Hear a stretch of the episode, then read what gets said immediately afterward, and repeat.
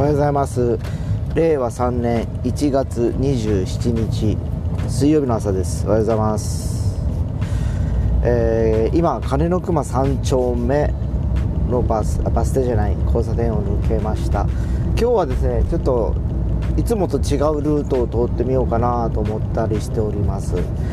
えーというのも週半ば水曜日ということもあってですねやっぱり昨日、一昨日に比べて車の量がすごく少ない感じがします、えーでも天気はですねそんなによろしいわけでもなくですね若干曇ってる感じで雨が降った後かなというとこなんですけど、えー不思議なもんですね。同じ時間帯なんですけど、えー水曜日週の谷間、えーっていうこともあってか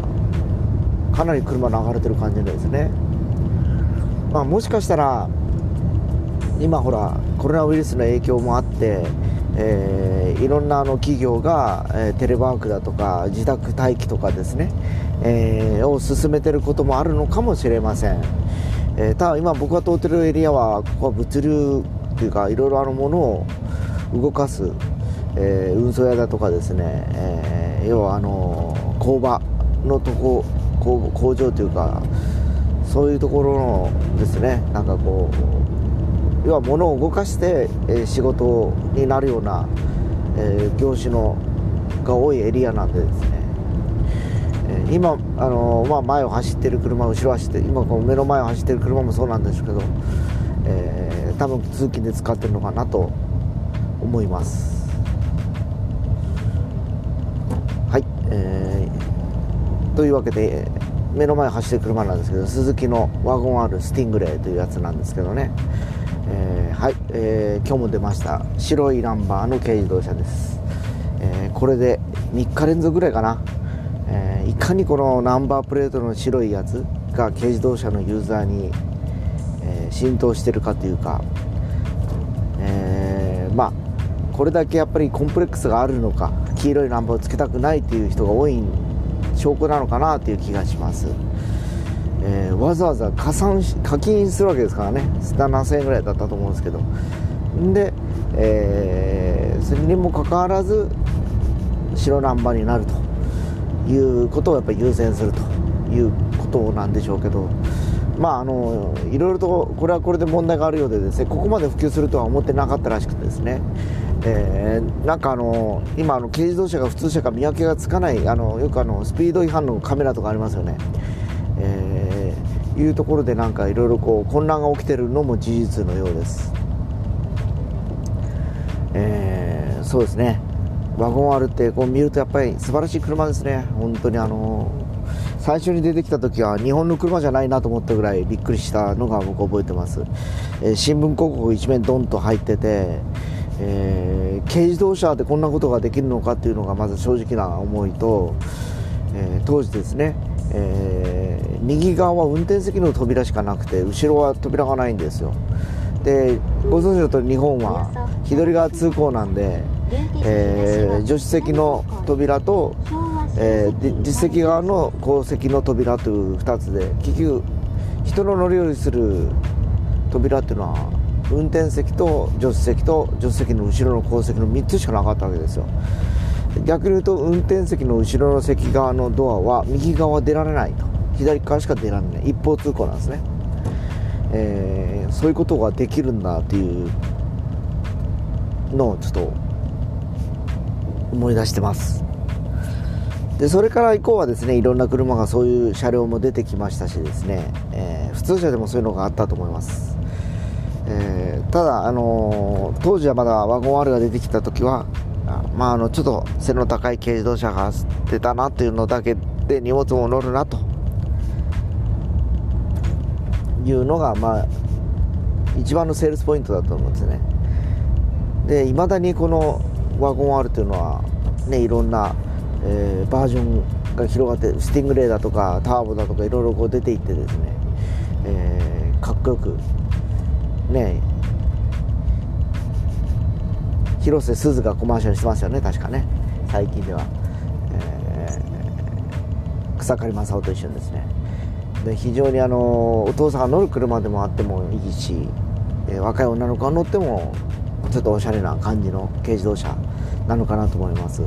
本当最近はですね女の子が乗るっていうか僕らもそうなんですけど軽自動車がおしゃれでかっこいいやつが結構あるいるんですよね。だからなんか本当あの普通車の方がやぼったい車とかが多かったりするんでですね、えー、やっぱりあのコンパクト化で結構こじゃれたやつがないと軽自動車の方が全然可愛くてですね。なんかこう洒落た感じの、えー、車両がね出てきてることもあってですね。僕は結構今あの普通車買うぐらいなら軽自動車の方がいいいいあの選び選べるこうなんていうか範囲が広い感じがしますね。だからまあ確かに一頃前一昔前はですねその女の方とか女子とかはですね、まあ、ちょっとお金持ってたら輸入車の小型車とかいうのがあって、えー、あるいはそうだな。昔はそのスターレットのソレイユとかあったんです。あの女性向けの車両っていうカローラ2とかですね、えー、今はそういう車もなくてえー、ようやく最近ヤリスとかですねデミオとかがちょっとその女子を意識したですね、えー、いろんなこう展開をしてる気がします。一時期はそのマーチがそうだったんです日産マーチが出て、えー、女の人が乗るに可愛らしい車だっていうのがあったんですけど、えー、当時は各社メーカーいろんなメーカートトヨタをはじめですねあんまり女子に対してこう軽視してたっていうわけじゃないですけどあんまり力を入れてなかったっていうのもあってですね。えー、その間にやっぱりワゴン R を筆頭に今僕が乗ってるタントだとか、えー、いろんなムーブですね気の向いた。ああいう車がどんどん出てきて、えー、それがまあ主流になっていったような感じですかね。その先 400m で龍下寺北を右方向です。で代わって僕の前に出てきたのが N ボックス。一番売れてるホンダの軽自動車ですけどはいこの軽自動車も白いナンバーで、えーお金を出してナンバープレートを白くしているという感じです、えー、この車は日本おとといかな？昨日から言ったかと思うんですけど日本で一番売れている車です、えー、しかも NBOX カスタムということでシーケンシャルウインカーって言って皆さんご存知と思うんですけど最近あの流れるウインカーですね。あのちょっとあの時間差でこうタラタラタラタラタラタラっていう感じのウインカーがあると思うんですけど、えー、実はあの昭和時代にあれ流行ったウインカーだったりするんですね。えー、僕は確か子供の頃覚えてるのはローレルか何かがあれをもう搭載してて、えー、かっこいいなと。日産の車が結構使ってたイメージがあるんですね。でまだ、あのー、その頃はですねウインカーがオレンジ色ではなくですね普通の、えー、赤い赤色灯が、えブレーキランプとウインカーを兼ねておりました。もう今そんな車ないですけどね。まあ、本当クラシックカーと言われる類になると思うんですけどまあ後ろから見ててもなんかあのワゴンあるじゃない？違うステップワゴンの小型版みたいな感じで、えー、貫禄もありますよね。軽自動車と思えないぐらいのこうリアゲートのですねメッキパーツといいですね、えー、LED のテールランプといい、えー、やっぱりそこそこ金額もするんですけどいい車だなと思いますね。こんなん乗ったらもう普通車いらないなっていう気がします僕もですね。荷物は乗るし。まあっていうのも家族が少ないあの家庭に限るということだと思うんですね。あるいはセカンドカーですね、えー、やっぱりあのどうしても我が家は子供が1人しかいないのであの普通車だとか小型車で何とか賄ってこれたんですけど例えばまあ子供さんが2人以上いるご家庭の方はですねやっぱり軽自動車だとフルジョインで4名となると荷物が乗らないということが出てきたりするんでですね。まあ乗るのは乗るんでしょうけど遠出旅行とかになると結構きついかなっていう感じがしますね。なかなかこうやっぱりこう一長一短という感じではあるんですけどね。ただこの車本当素晴らしいですね。本当あの見ててあいい車だなというふうに思ってしまいます、えー、塗装も昔の軽自動車の塗装に比べてかなりやっぱお金かかってますね。本当前の軽自動車ってもうすぐ色が飛んでたイメージがあるんですけど僕がまあ大学生の頃に流行ってた軽自動車っていうのはスポーツ系自動車っていうかなんか速い要はあのミラターボだとかですねワゴンあるじゃない？えー、ねだからアルトワークスとか要は軽自動車のくせに普通車以上に走る車要は軽さを利用してですねまああのパワーは64馬力までしか上げられないんですけど結局あのそれにターボをつけたりスーパーチャージャーをつけてみたりだとかですね、えー、まあ、いろんなフル装備で、えー、車をね、えー、武装してた気がしますねなんか。今ちょうど実は福岡空港の、えー、これは北側を通ってるんですけど天ぷら平尾があるとこですね、えー、全然ずっと流れてます。素晴らしいことに。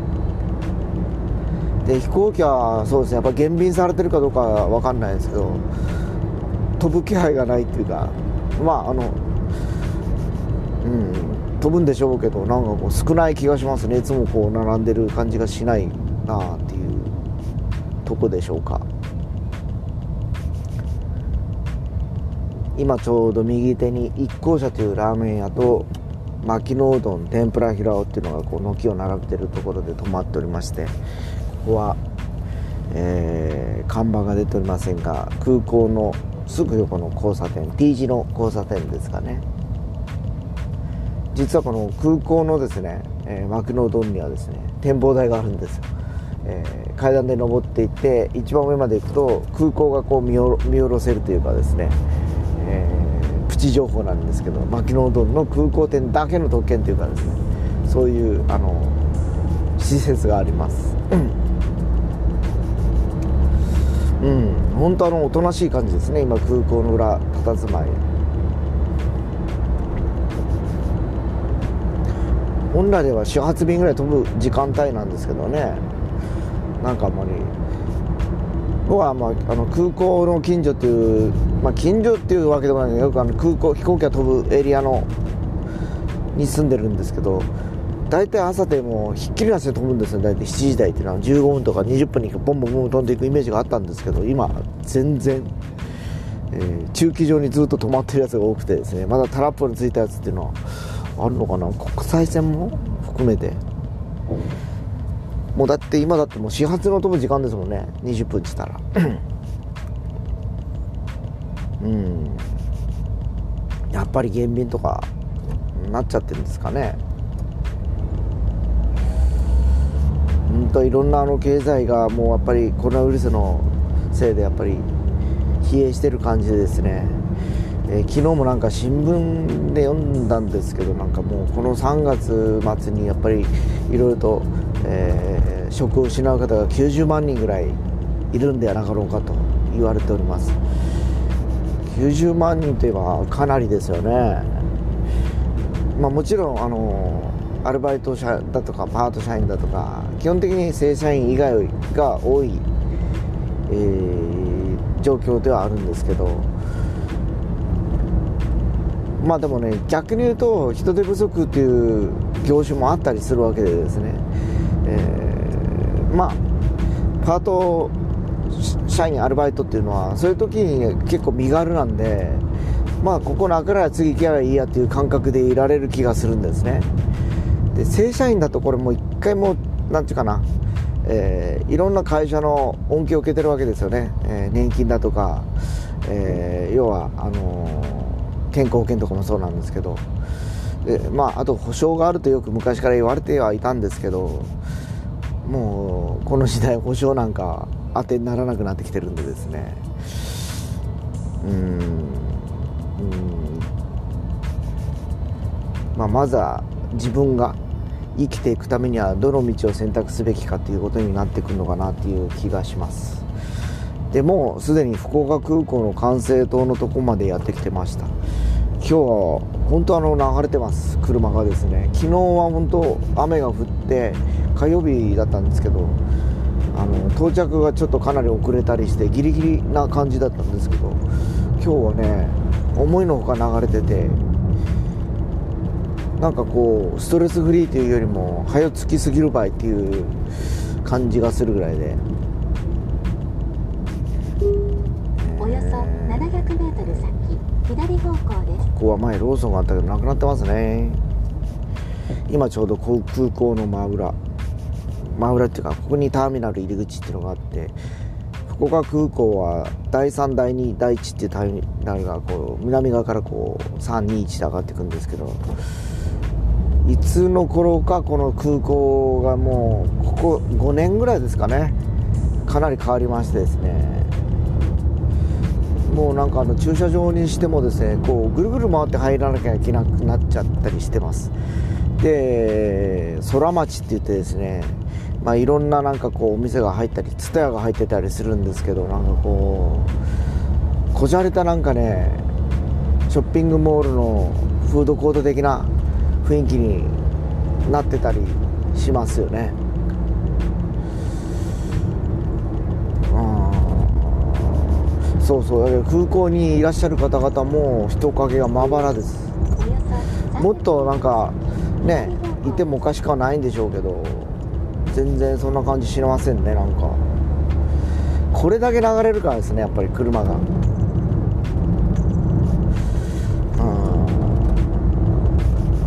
もう一気にまあ空港を抜けようとしてるぐらいですよ。なんとも。ね。水曜日とはこんなもんかなとちょっと思ったりはしてるんですけど。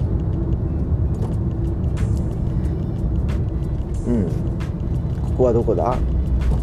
稲城の交差点です。これもう空港抜けますよ。稲城を抜けたらここから二俣線に向かっていきます。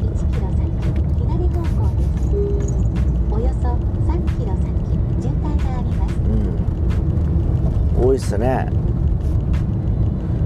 でよく出張の時空港あ空港使う出張の時ですね。車でやっぱりあの空港まで来てたんですけど、えー、近くにいろんなあの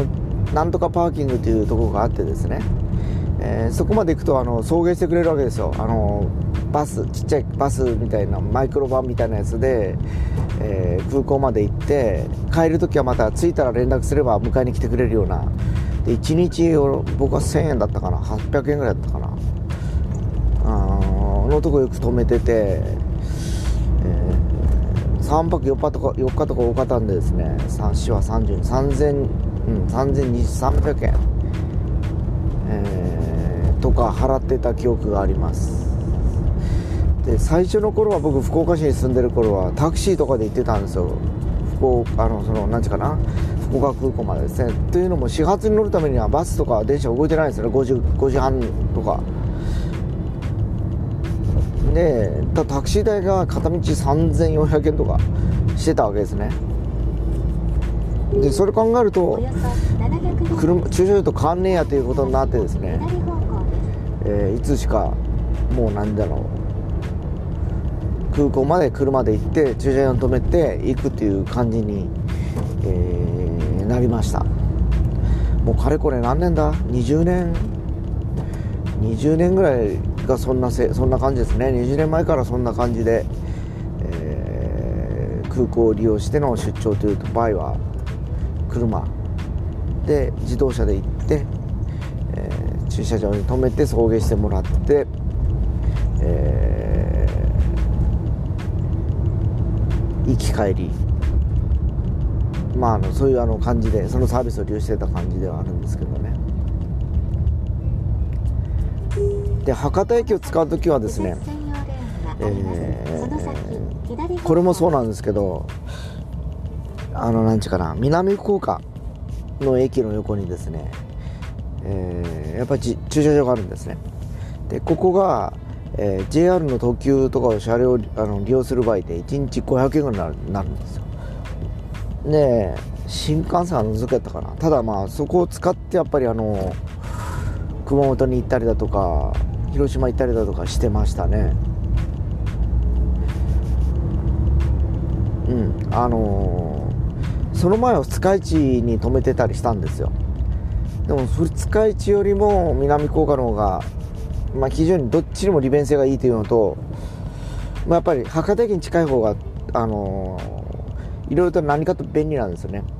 昔はその九州新幹線が走る前は特急つばめっていうのがあって、えー、それが二日市の駅にも止まってたんでですね、えー、結局あの二日市に駐車場を入れてそこから直結して熊本とかにも行けてたんですけどまあ、九州新幹線できたことにより、えー、最初はですね不自由でそこから二日市から久留米まで鈍行で行ってですよ。久留米から新幹線に乗り継ぐっていうことをやってたんですけど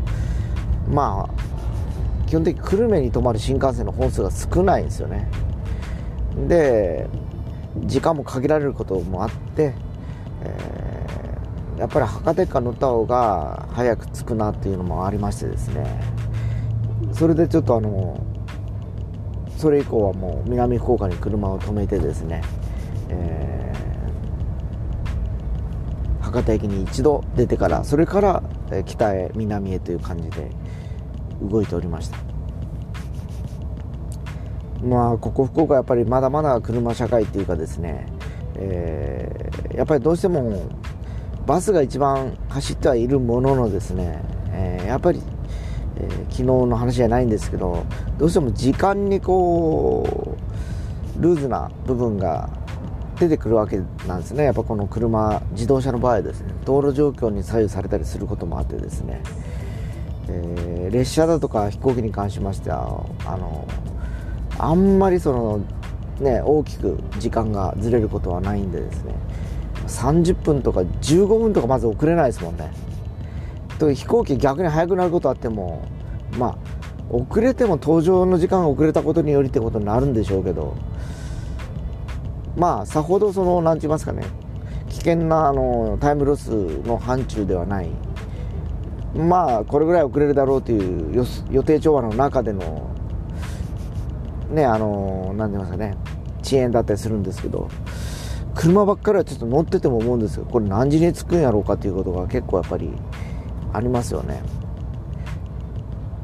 で比較的あの本当あのこれがですねもう少し道路状況とかにもよりけりなんですけどここ数日何度も言ってますよね。自動運転とかがこうポピュラー化していった時にですね普及していった暁にはですね各車両の速度とかもある程度、えー、コントロールされながら車が動くということになると、えー、一定のえー、時間の目安もはっきりしてくるのかなっていう気がしますね。もう二股瀬までやってまいりました。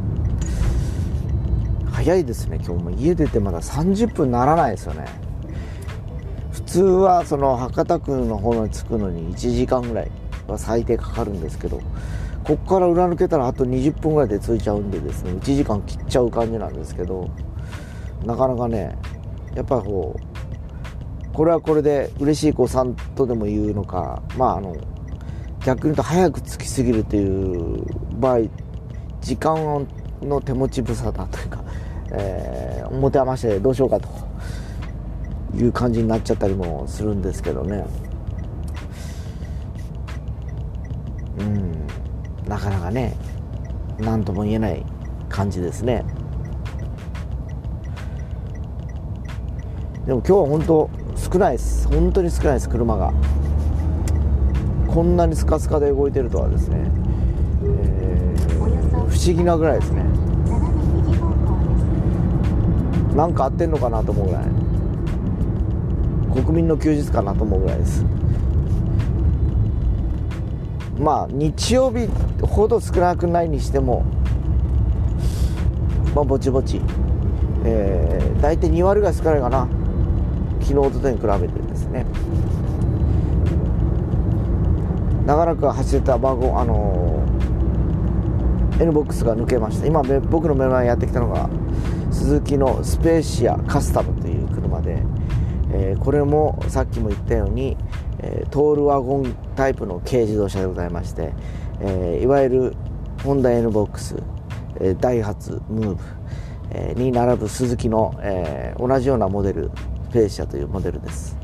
え、これもこれでやっぱいい車ですね。やっぱりホンダの N ボックスもいい車だなと思うんですけど、えー、トランクの開口口も広いですし、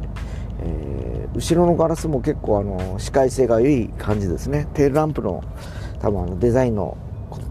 状態とかもあるんでしょうけど。いやねやっぱり、ね、この手の車乗るとですね楽なんですよ運転が。だから本当あのまず小さいですしね小回りが利くっていうのもありますし、えー、駐車場だとかもですね最近軽自動車の専門駐車場とかあるわけですよ。天神とかに行くとですね。でそれは普通車よりもやっぱ場所を使わないってこともあってから安いんですね、でそんなメリットが結構あることもあってですねやっぱりあのー、いいですよね、あのー、お金をかけずに、えー、自動車に乗れるという。それでいてストレスもさほどないというのはもうす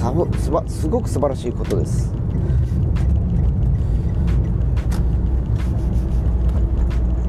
だ僕が好きなような車には乗れないでしょうけどでもこれはこれでありだなと思ってる僕はいたりするわけですね。ここはどこだ？今。吉塚の駅かな？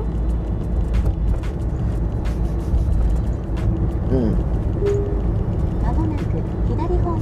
吉塚の駅ですね。